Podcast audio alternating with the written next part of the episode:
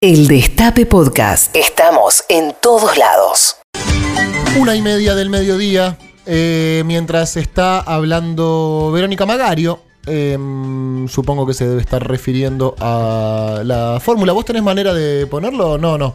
Eh, no, Tiene no. que estar en Solamente el del tele. medio que en este momento está apagado. No importa, ¿Cuál tampoco, es tampoco eh, fundamental. Pero Sí, esto es porque se reúne el PJ bonaerense, hay reunión del PJ bonaerense y en un rato vamos a contar algo. eh, si ella es candidata a vicegobernadora, no puede ser candidata a intendenta, ¿verdad? Eh, claro. No puede ser las dos cosas. No, en algún momento, ¿te acordás que estaban las candidaturas testimoniales? Grave error político en el Sí. momento y demás, pero. Sí. No, no, no, No, no. No se puede. Eh, de- de- ¿Sabes que en Córdoba, que estuve hace poco, me contaban que uno puede presentarse para cargos ejecutivos y legislativos a la vez? Claro. Y que podés ser diputado provincial y gobernador, por ejemplo. Lo cual me parece eh, estupendo, realmente. Y, y te, y te dije, en la ciudad de Córdoba, en el Consejo Deliberante, cuando ganás las elecciones, eh, automáticamente tenés la, ma- la mitad más uno de los concejales. Fantástico. Es- claro. ¿Cómo Sí, tiene que a ser? ver, si vamos a gobernar, gobernemos bien. Gobernemos con Tuti, exactamente. Claro, gobernemos si, con si te Tuti. gana una elección, yo debería tener la posibilidad de pedir lo que quiera. Mientras seguimos intentando prender la tele, porque sabemos que es muy difícil a veces manejar controles. No, remotos. pero tampoco es tan importante, Juancito, porque ahora vamos a. Dice que sí el Puchi Montivero. Eh, acá la, la vamos viendo. Magario es un orgullo participar de la fórmula con Axel Kisilov. Kisilov es un hombre con gran capacidad, dice la presunta. Eh, candidata a vicegobernadora de la provincia de Buenos Aires, decimos presunta, pese a que todos los intendentes salieron a respaldar, confirmar y dar su, su visto bueno a esta fórmula que se conoció en principio mediante una foto en redes sociales y después, como decíamos, se confirmó mediante redes sociales. El primero que lo hizo fue Martín Insaurralde. Ahora sí, ¿les parece? A ver si podemos escuchar a la intendenta de La Matanza y posible candidata a vicegobernadora Verónica Magario. ir transformando.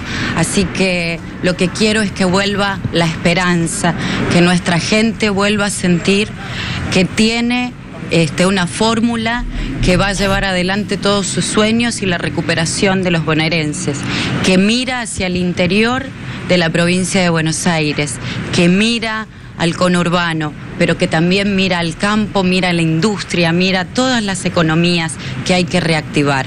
Así que la verdad, eh, orgullosa, pero fundamentalmente consciente, consciente de que vamos a llegar, vamos a llegar juntos a tener, a tener, vamos a tener la posibilidad de que esta grieta no siga. La La gente y la Argentina no necesita esto.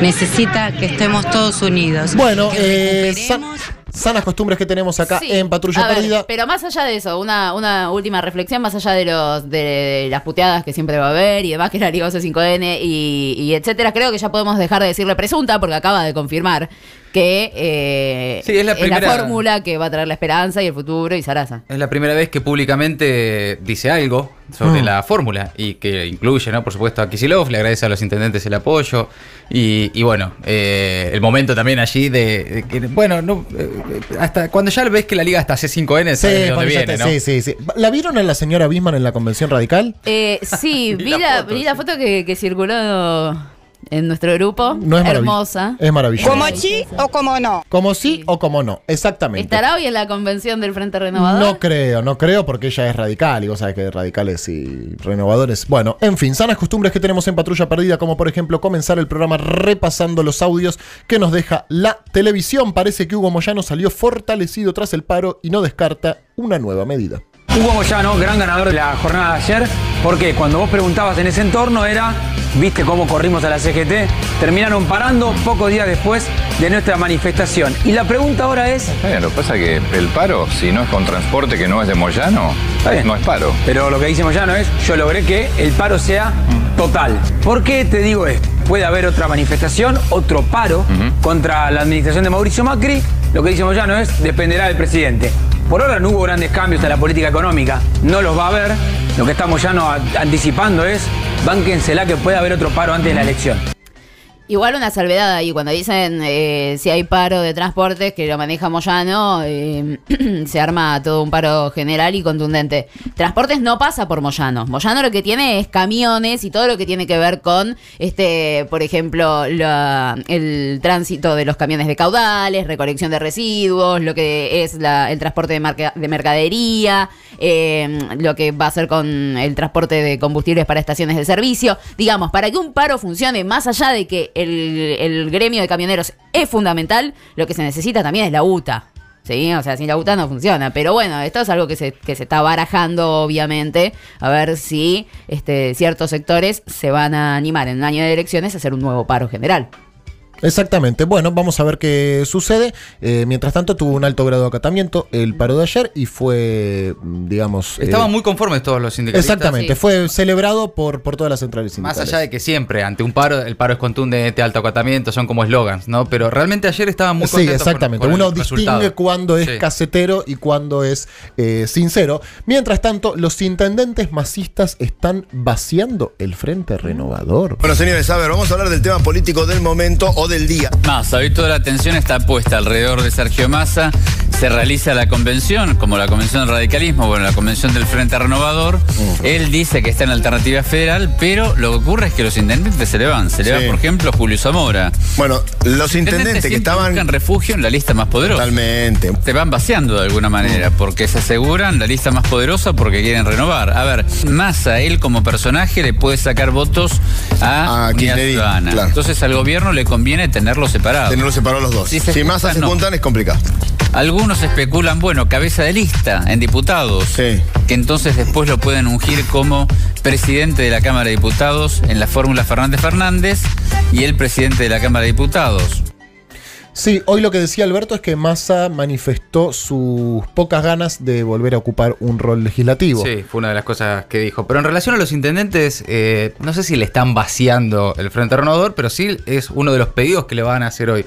Porque ¿qué ocurre con los intendentes? Y ayer Julio Zamora en, la- en el departamento de Alberto Fernández, un tuit bancando la fórmula a nivel nacional, la fórmula provincial y demás, es que si alternativa, si Massa va por alternativa federal, alternativa federal no tiene candidato a gobernador en la provincia de Buenos Aires. Y anda a competir un municipio sin candidato a gobernador. Claro, es que es al revés. Massa le está vaciando las urnas a sus intendentes. eso es lo que está Ese es el gran problema. No es que los intendentes le están vaciando. Le dicen, no me quiero subir al tren fantasma, hermano. O sea, Claro. no, no, no, no, no quiero ir a la, en la boleta con Francisco de Narváez. Me Claro. estás pidiendo demasiado, ¿no es Para cierto? retener un municipio, para tener un consejo deliberante con tus legisladores. Y Sos con- boleta, sos boleta, sos boleta. que tener a alguien arriba. Y sí, obvio. Bueno, por eso ayer hablábamos de esta posibilidad de que Massa juegue de alguna manera siendo candidato a presidente de Alternativa Federal, pero que dé, no sé, si libertad de acción, no sé cómo se llama, no sé cómo se lleva adelante, pero que el masismo más eh, de base, si se quiere, eh, juegue de otra manera. En realidad lo que le están avisando a los intendentes es, si vos no cerrás con el peronismo opositor, No te nosotros quejes. vamos a cerrar. Claro, exactamente. O sea, vos si- si- si definís vos, ok. Ahora, si vos definís Por algo que buenas- nos perjudica a nosotros, nosotros vamos a tener que hacer lo que nos beneficia. Claro, porque tampoco es que Massa es eh, Churchill, ¿viste? Y que su- sus de- dirigidos le responden de una manera. Pero bueno, sabemos que es el único de Alternativa Federal que tiene votos propios, que tiene peso electoral y por eso es que todavía no está definido nada a la espera de lo que termine decidiendo hoy el Congreso del Frente Si es que Renovador. deciden si es que Si deciden algo, algo. claro. Falta mucho para las elecciones, pero hay nuevas encuestas y las difundieron ayer en Tele 9. Hay encuestas en estos momentos, a pesar que muchos están cerrando las listas. La encuestadora se llama Opinaya y para la primera vuelta, si hoy fueran las elecciones, la fórmula Fernández Fernández 32%, la fórmula Macri bueno, todavía está abierta, 27%, y Opinaya en este primer caso lo coloca como tercer candidato a Sergio Massa, 9%. Ahora vos fijate qué es lo que pasa si el jugador, el tercer jugador fuera otro. Roberto Labaña, 10%.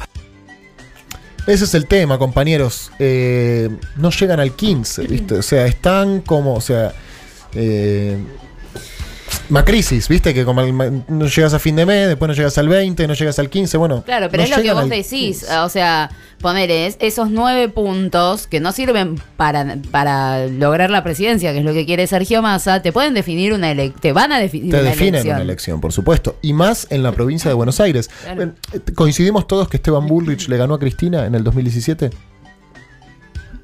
Esteban, Sí. Bull- Esteban Bullrich ganó. Ganó Esteban Bullrich. Ganó Esteban Bullrich, por eso Gladys González entró como segunda senadora y no entró eh, Jorge Tayana. Eh, le ganó por una diferencia de tres puntos, tres, cuatro puntos, Sí. que son los cuatro puntos que sacó Randazo.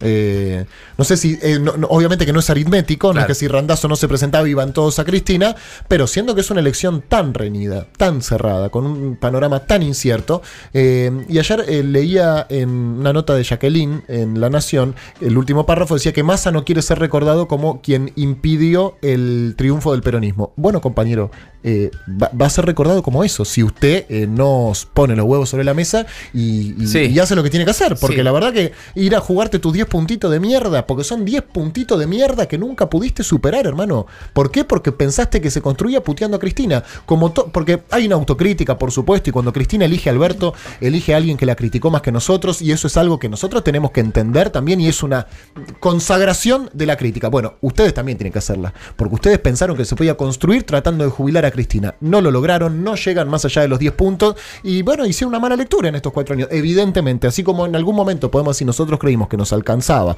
solos, o que íbamos por todo, o que no pasa nada si todos los traidores se van con masa, o que son todos unos hijos de puta. Bueno, compañeros, ustedes han construido muy mal, y me parece legítimo y válido que haya sector del peronismo que quieran superar a Cristina, que la quieran jubilar políticamente. Bueno, no les da el cuero, no les dio el piné en estos años, no lo han podido hacer. Así que vamos, tenemos 10 pu- 10 puntitos, tiene Sergio. Faltan dos meses para eh, las paso, tres meses, en fin.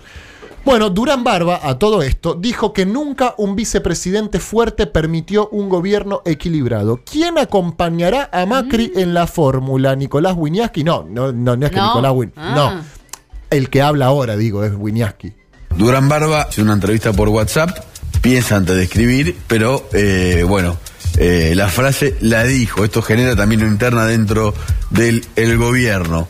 Claro. Nunca un vicepresidente fue fuerte. Bien, pero trasladémoslo. Un gobierno equilibrado, ¿no? Claro. Ajá. Eh, lo que está diciendo que es que Alberto Fernández una- va a ser una especie de títere de eh, Cristina si es que gana. Evidentemente, lo que está bajando es que no va a haber un vicepresidente fuerte, no va a haber una Vidal, no va a haber un Pichetto, me parece ahí. Sí, eh, Bullrich mide bien, Stanley también. Si Macri tuviera que elegir, tal vez eh, elegiría a alguien más cercano al PRO. Yo no sé si a Durán Barba eh, quizás le guste más Stanley o Bullrich. Qué cagada que venga Durán Barba y diga, mira, la verdad que mm, eh, estábamos pensando en vos para acompañar a Mauricio en la fórmula porque un vicepresidente fuerte nunca permitió un gobierno equilibrado, así que necesitamos un débil eh, como usted. Claro, un bobo. Sí, a Durán Barba se le están quemando un poco los papeles. Sí, ¿no? Está como medio de- desbocado. Él escribió al respecto y demás sobre la figura del vicepresidente, no solo si suma o no suma, sino lo que Durán Barba tiene con la figura del vicepresidente es una profunda desconfianza. De- pues, de- por, por- por la figura ya institucional. digamos. Natural y hasta por una cuestión, eh, algún día lo podemos repasar más en profundidad, hasta personal. Eh, eh, en Ecuador y la historia de los vicepresidentes Claro. y más viene hasta de una hasta de familia viene el tema de por qué Durán Barba desconfía de los vicepresidentes y por eso siempre a Macri eh, o en las fórmulas que, que armó los, los acompañaba un pro puro incluso Armando Cambiemos y demás nunca uh, nunca a salvo hasta ahora había sonado la posibilidad de un radical de un peronista y demás Eh, el tema es si es Durán Barba el que este año va a definir estas cosas Hmm. o si efectivamente van a abrir la discusión como pidió el otro día el radicalismo. Ayer el senador Naidenov eh, decía eh, que no descarta la posibilidad de que un peronista acompañe a Macri en la fórmula y que Durán Barba viene cada tanto al país y que él haga lo que él hace y Sí. nosotros hacemos política. Eso es cierto, eso es cierto. Lo que le puede rebatir Durán Barba es si, bueno, radicales, ustedes están hace 100 años. ¿Y qué carajo le sirvió, hermano? No, y además en quién termina en todo caso confiando en la, la decisión final Macri, ¿no?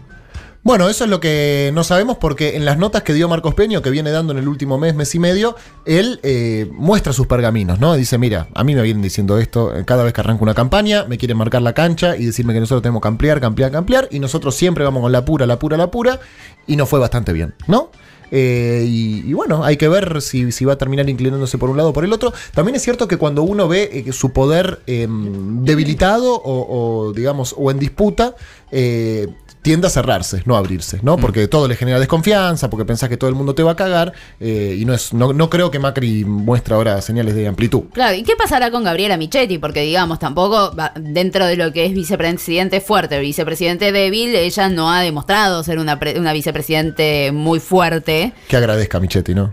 O sea, Eh, o sea, claro, pero por eso, bastante lejos ha, ha- ha llegado en la política, ¿no? Dentro Para- de esa premisa donde, recordemos, ella como titular del Senado no se sabía el, pro- el reglamento del- de la Cámara que tenía que presidir eh, y de muchos papelones más, digo, Y, podría... digamos, y, y, mm, y como se dice, y Sí, bueno, y, algo así. Podría, no. podría seguir encabezando, pero están todos definiendo, salvo Vidal, por lo que se está planteando desde el marcopeñismo, eh, que sería la misma fórmula. También hoy lo escuchaba Larreta que decía que va a ver quién es el vicepresidente, el vicejefe de gobierno.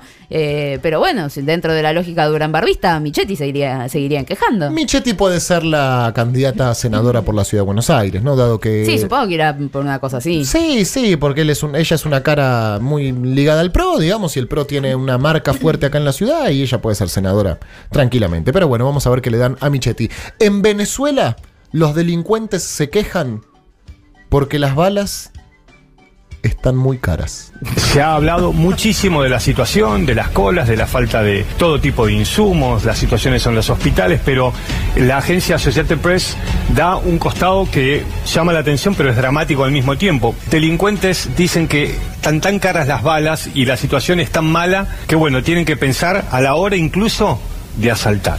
No, es insólito. Es insólito, es insólito y muestra y- una cara de- claro, de, es- la, de la realidad también, ¿no? Es extraordinaria la Bueno, eh, problemas que tienen allá. Y bueno, ¿Qué va a bueno, hacer? a ver. Cada uno se queja de los problemas que Nosotros, tiene. nosotros porque acá no lo sondeamos, vaya uno a saber. No nosotros acá, claro, vamos a ver cuánto sale el arroz, la leche. Y las balas seguramente cosas. estarán más caras. Claro, no creo que le escapen a la inflación. ¿Por qué no vamos y chequeamos a cuánto sale la bala Es una en investigación para nuestro equipo 2015 de investigación. Y ahora. Ahí está, un tema de investigación. Cuán caras están las balas acá en la República Argentina. Eh, un muchacho pasado de copas se subió a un colectivo vacío y lo manejó. Terminó de Entonado además por su amigo. Escuchen lo que pasaba.